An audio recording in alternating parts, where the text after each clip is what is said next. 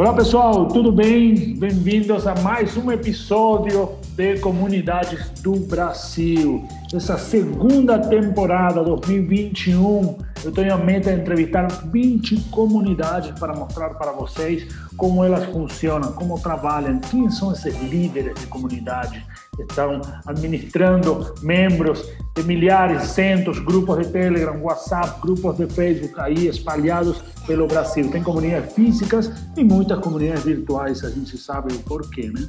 E hoje eu tenho o prazer de convidar o Bruno, Bruno Guimarães, da Amigos, do Amigos de CX, né? Amigos da ou do Amigos? Conta aí, Bruno, bem-vindo.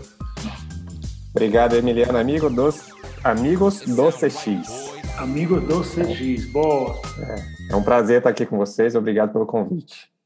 Valeu, Bruno, valeu, muito obrigado. E você sabe, né, que hum, você, a, a, o nome da sua comunidade inspirou uma comunidade que eu criei recentemente, que se chama CM and Friends, né? Os, os amigos, não, o community manager e os amigos do community manager. Então, eu, é, tem uma comunidade lá fora que se chama CM, CMX, né? O X uhum. que, que envolve todo o resto. E aí eu peguei essa combinação e falei, cara, vai se chamar CM and Friends. Então, Bruno, você já é uma inspiração para mim. É, é um prazer ter você aqui.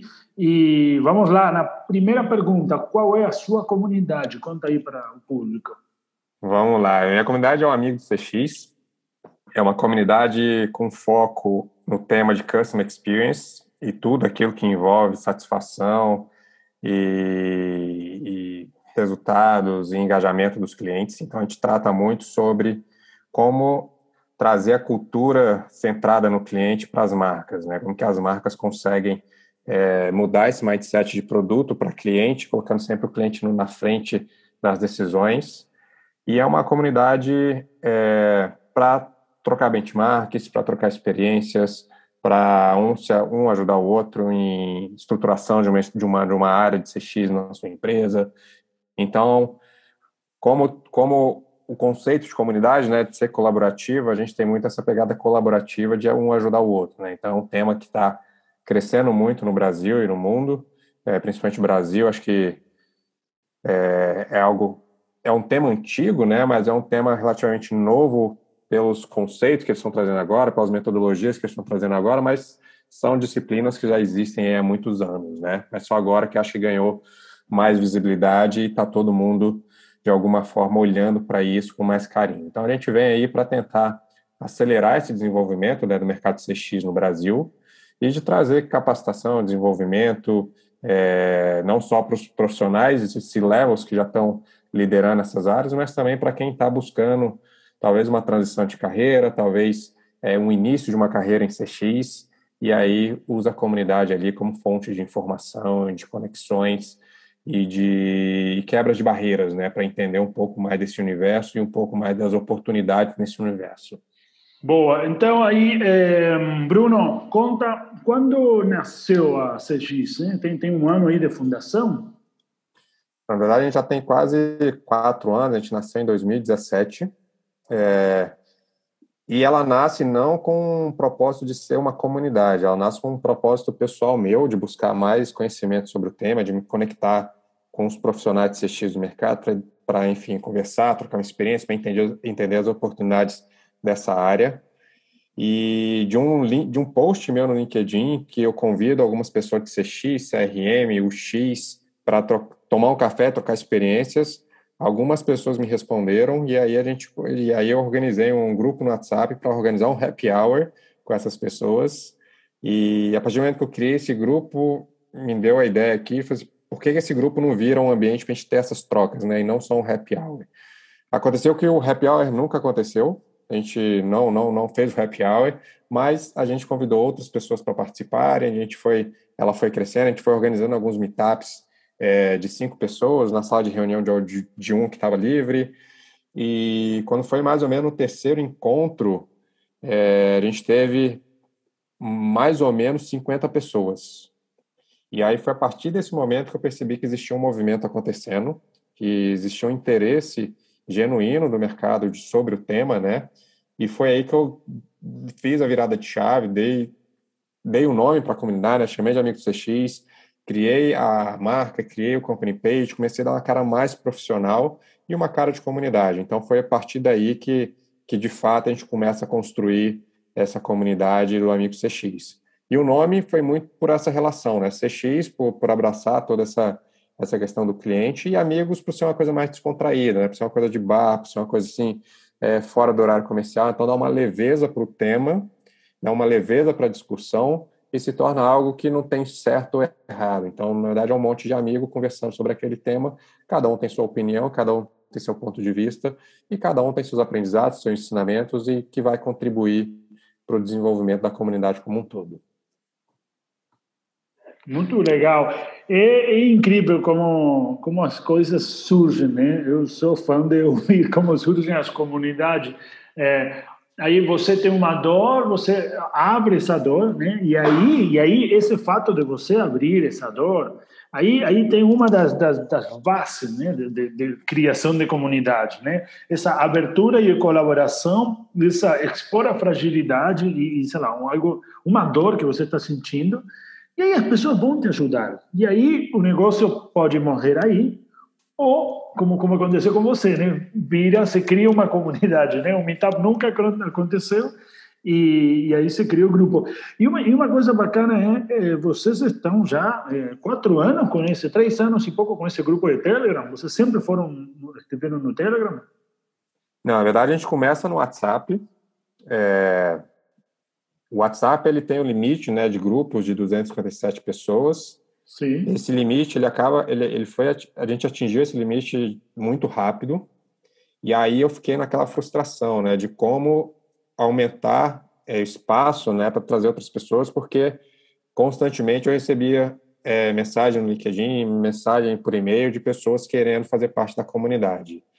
Então foi um longo caminho até eu começar a encontrar um caminho. Né? Então eu tentei, eu fiz um Slack para o grupo para ver se se abraçava e a gente conseguia abrir espaço para outras pessoas, mas a gente não teve aderência. É, as pessoas, enfim, não, não tinham hábito de usar. E aí a solução que eu encontrei foi migrar para o Telegram.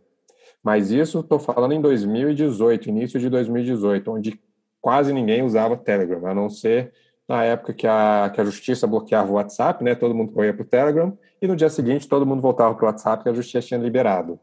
Então, foi, foi uma aposta, foi uma virada de chave que algumas pessoas falaram para mim, falou, Bruno, não faz sentido isso, ninguém usa, ninguém vai aderir, ninguém, você vai perder a comunidade. Eu falei, é um risco, né?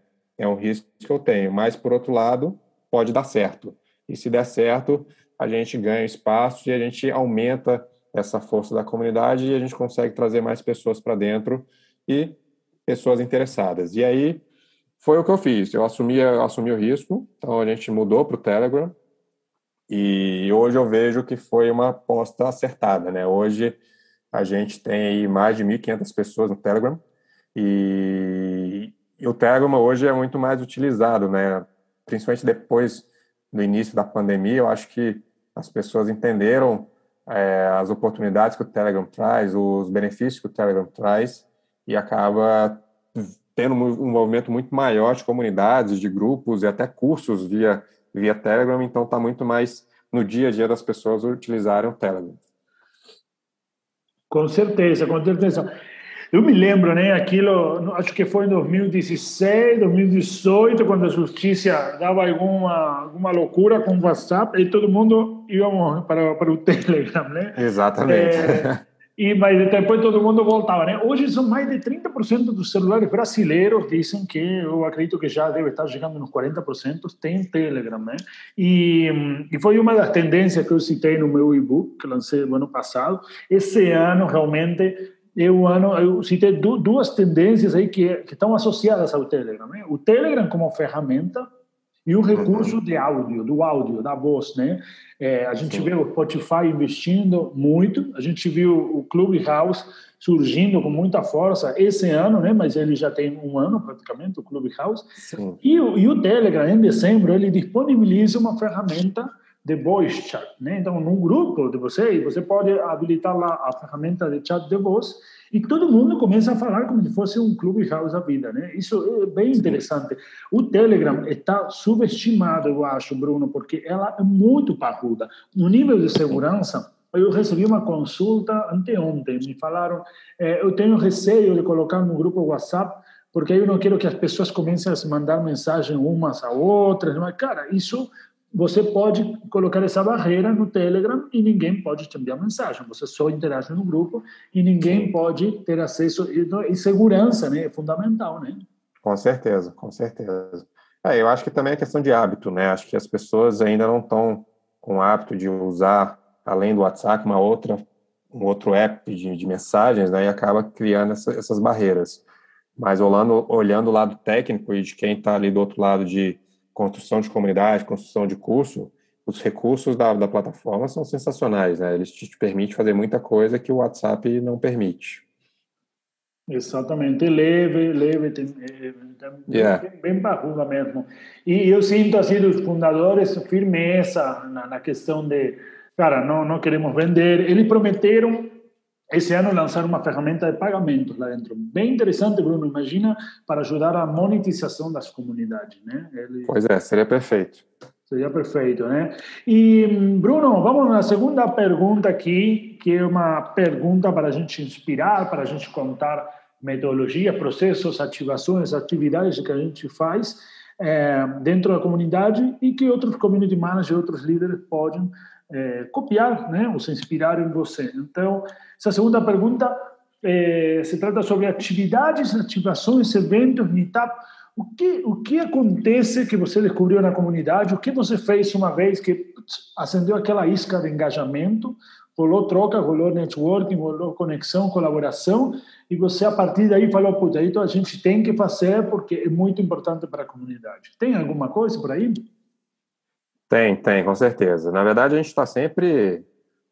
Acho que o segredo da comunidade é a gente está sempre criando coisas novas, né, para manter todo mundo engajado. Então, eu brinco que eu sou always beta, né? Então, eu estou sempre trazendo alguns projetos novos, testo, vejo se funciona. Se não funciona, ou ajusta, ou esquece e bola para frente. Mas a comunidade, para ela se manter viva, você tem que estar tá sempre estimulando, trazendo coisas novas para as pessoas se sentirem engajadas e sentir um movimento, né? Que existe um movimento ali acontecendo. É, antes da pandemia, acho que um, dos principais movimentos nossos eram os meetups. Então a gente acabou fazendo 19 meetups no total, sendo 16 em São Paulo, um em BH, um no Rio de Janeiro e um em Uberlândia. E, e a ideia da, da, da, do Amigo CX no início de 2020 era cada vez mais sair de São Paulo para fazer esses meetups fora de São Paulo, né? Para a gente começar é, buscar outro, outras, outras audiências, né? Porque, enfim, na comunidade a gente percebeu que tinha muita gente de fora querendo levar nossa, os nossos meetups para suas regiões.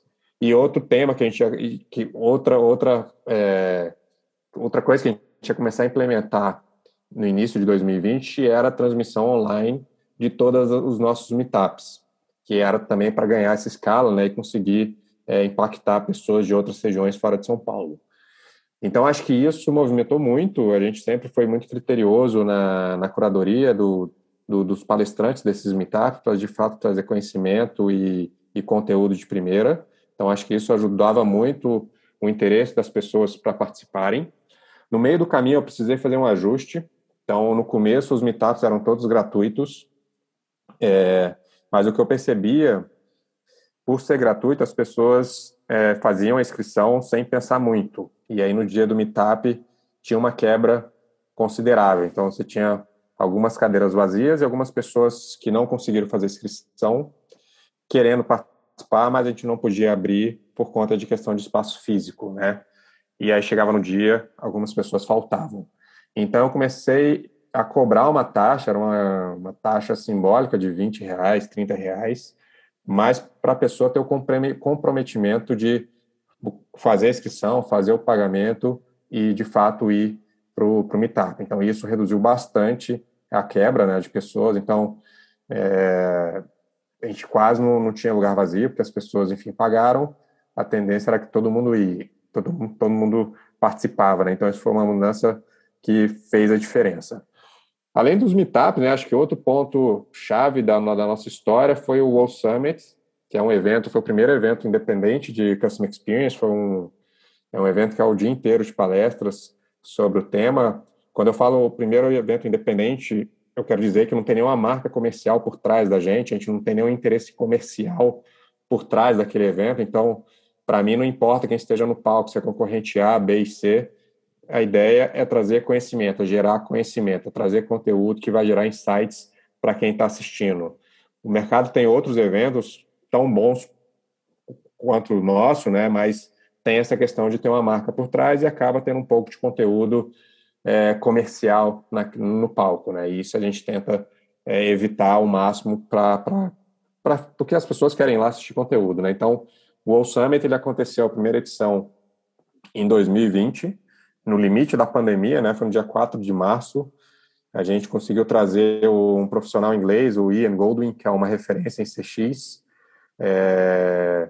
E foi um dia inteiro de palestra. Foram mais de 400 pessoas ao longo do dia. E a ideia nossa é que esse evento ele aconteça todos os anos. Né? Então, o Summit 2021 já tem data, é no dia 28 de abril.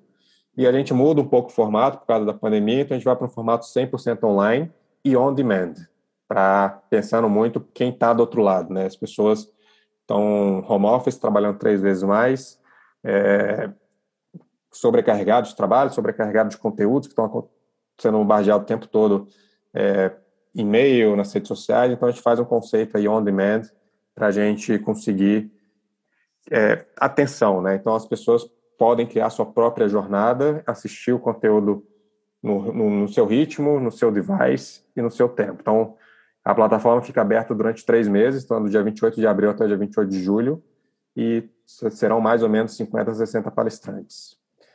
E o terceiro ponto de, de, de virada de chave também, de, de, engajamento, foi um livro. A gente lançou um livro com 35 profissionais de CX, sendo três americanos, dois, dois ingleses e o restante brasileiros. A ideia por trás do, do livro é muito de trazer os holofotes para os nossos cases para os nossos profissionais, para as nossas empresas aqui no Brasil. Porque quando fala de CX, a gente sempre é, é, muito difícil achar conteúdo em português, achar conteúdo local. A gente sempre tem que buscar fora.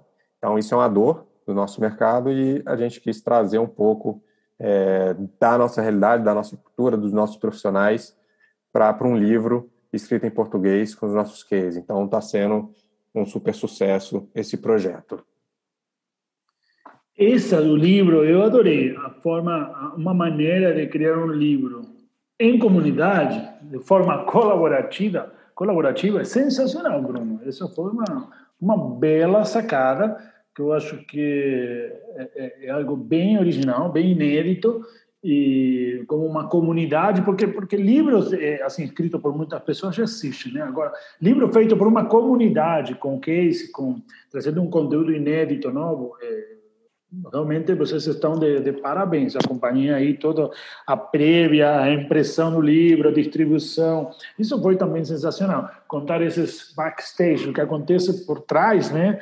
É, acompanho muito aí o Instagram, né? E para quem não sabe, tem o Instagram e aí depois tem o grupo no Telegram onde você troca ideias aí com a comunidade, né? Com já 1.500 pessoas. Sensacional, Bruno. Parabéns mesmo. Sim, obrigado. É desafio é... constante, né? A gente está sempre tentando. É, um, um, uma coisa que eu faço, uma rotina que eu faço diariamente, né? Está sempre acompanhando o, quais são os temas, o que as pessoas estão falando na comunidade, porque ali a gente consegue tirar vários insights até na criação desses projetos. A gente consegue identificar algumas dores, algumas necessidades, e aí, e aí a partir daí, né, eu consigo entender o que, que eu preciso criar, né, o que, que eu preciso construir que vai de fato ser relevante para a comunidade. Exatamente, exatamente. E última pergunta, eh, Bruno, eh, obrigado aí pelo seu tempo, obrigado aí por compartilhar essas experiências e essas eh, sacadas né, de comunidade, porque não deixam de ser sacadas realmente. quem é você? Quem é esse Bruno Guimarães? Como, como, como chegou a, a a criar amigos de X, você já contou, mas é, quem, quem é esse Bruno e por que Bruno está frente a uma comunidade? Né? Que, que, que ele vê de valor nisso? Para sua vida pessoal, para sua carreira? Bom, Bruno nasce em Brasília, sou de Brasília. Em 2012 eu me mudo para o Rio de Janeiro, era um projeto pessoal, eu, eu sempre tive uma veia mais empreendedora. Então, em Brasília eu fui empresário, fui dono de agência de publicidade, era designer na época, então fazia toda a criação da, da, da, da agência.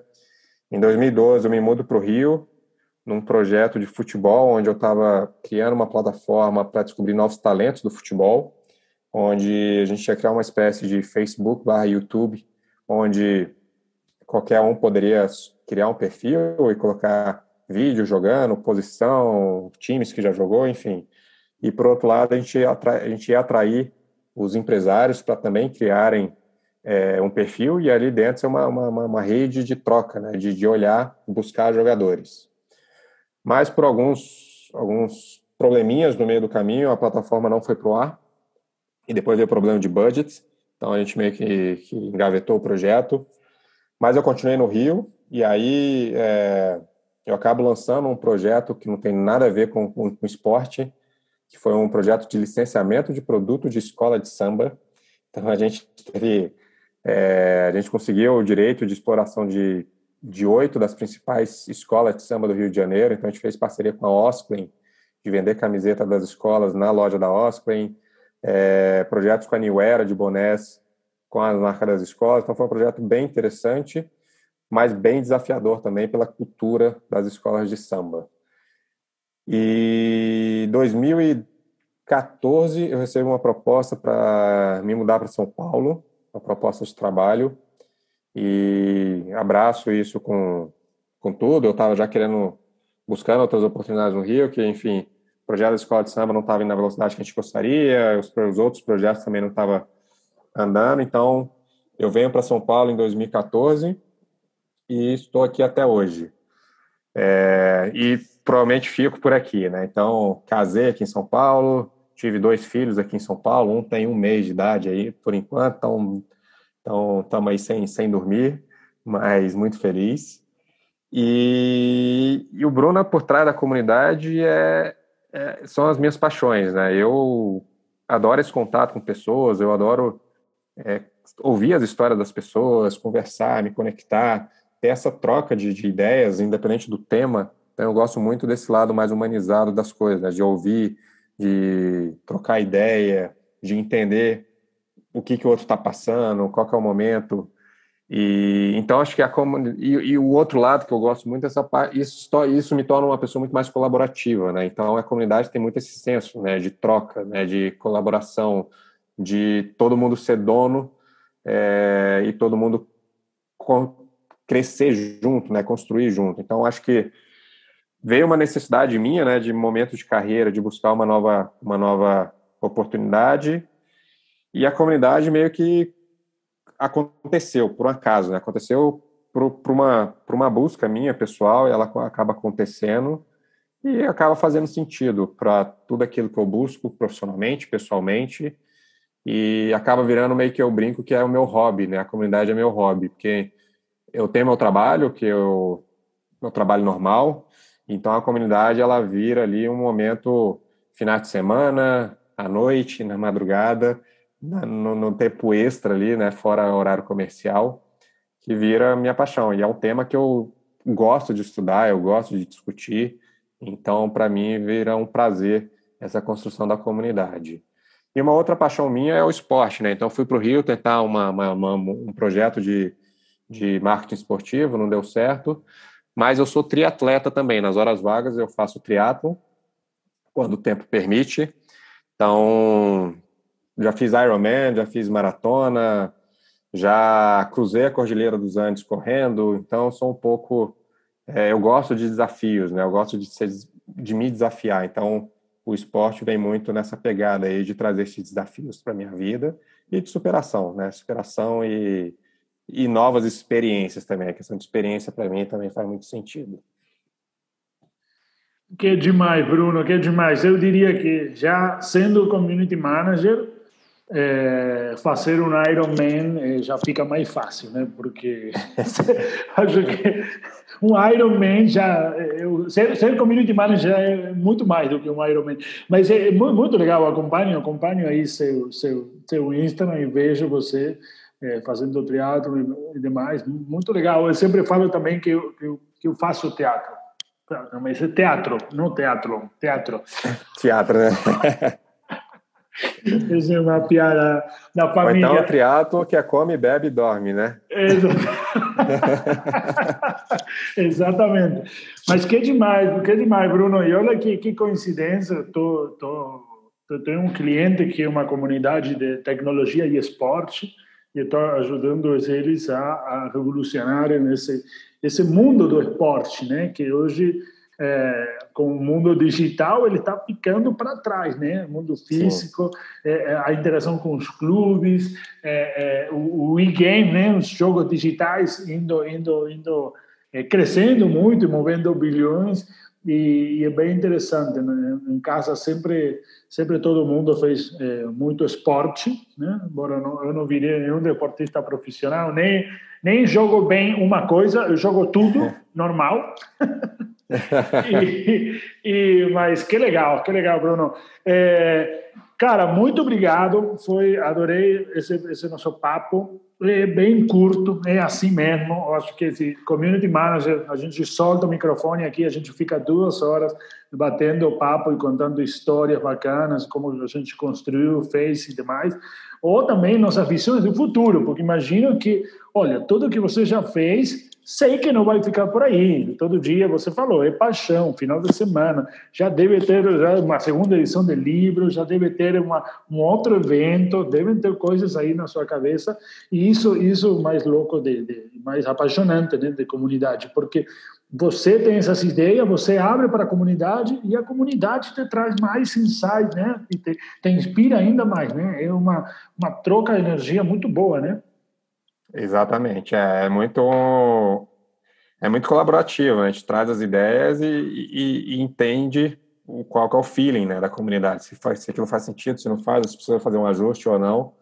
E a ideia é não parar nunca, né? A gente tem, tem que estar sempre pensando em, em coisas novas para trazer para manter as pessoas sempre engajadas e interessadas, né? Acho que o segredo de qualquer comunidade é o engajamento e é o interesse. Né? E para ter engajamento e interesse, você tem que trazer coisas novas que motivem as pessoas a se envolverem. Exatamente. E quando você fala de CX, né, de, de experiência. E, e, a comunidade, ela é uma experiência, e ela deve ser uma experiência de empresas, né, de marcas e negócios.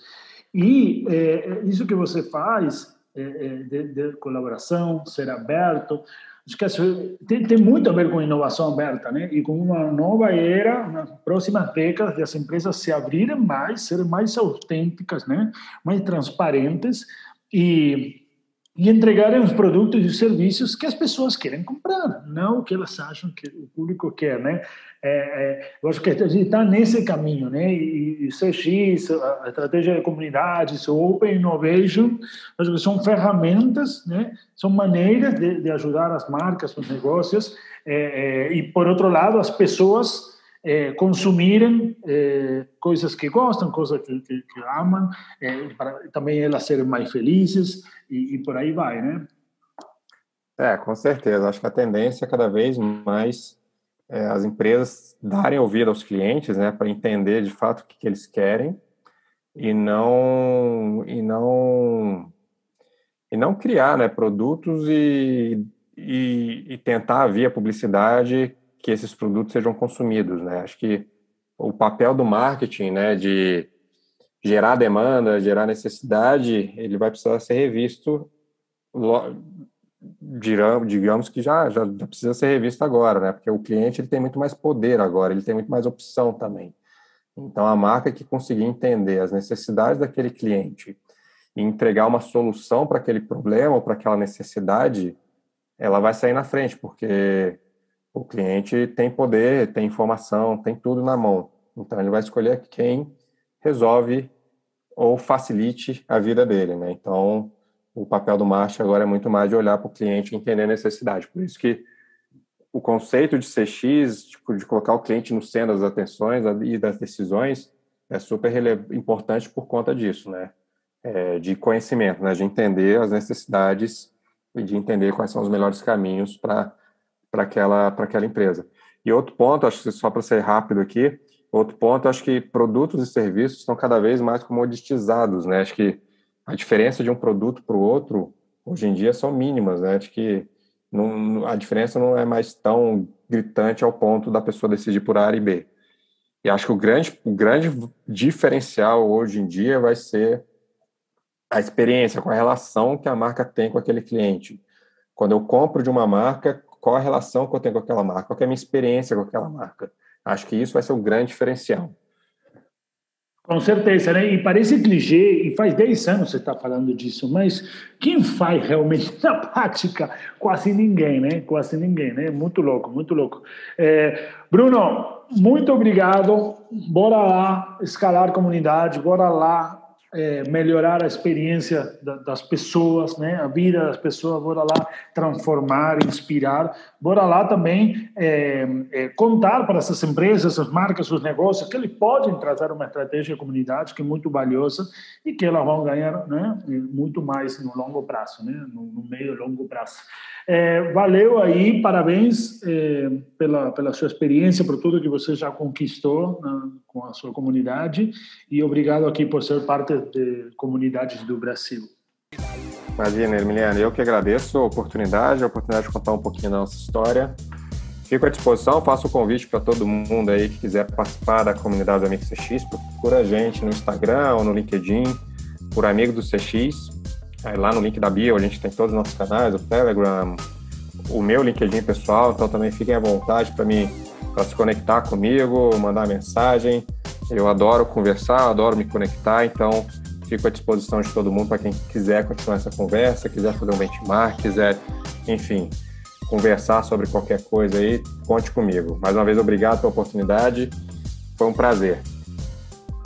Muito obrigado, Bruno. E valeu, pessoal, aí por ouvir esse podcast. Indiquem para seus colegas, indiquem para seus amigos.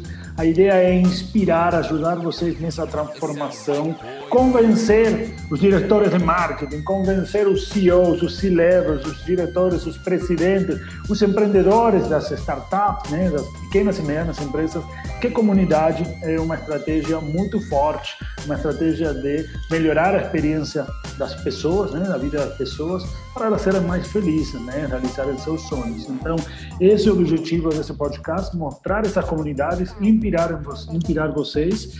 E muito obrigado, até o próximo episódio. Tchau, tchau.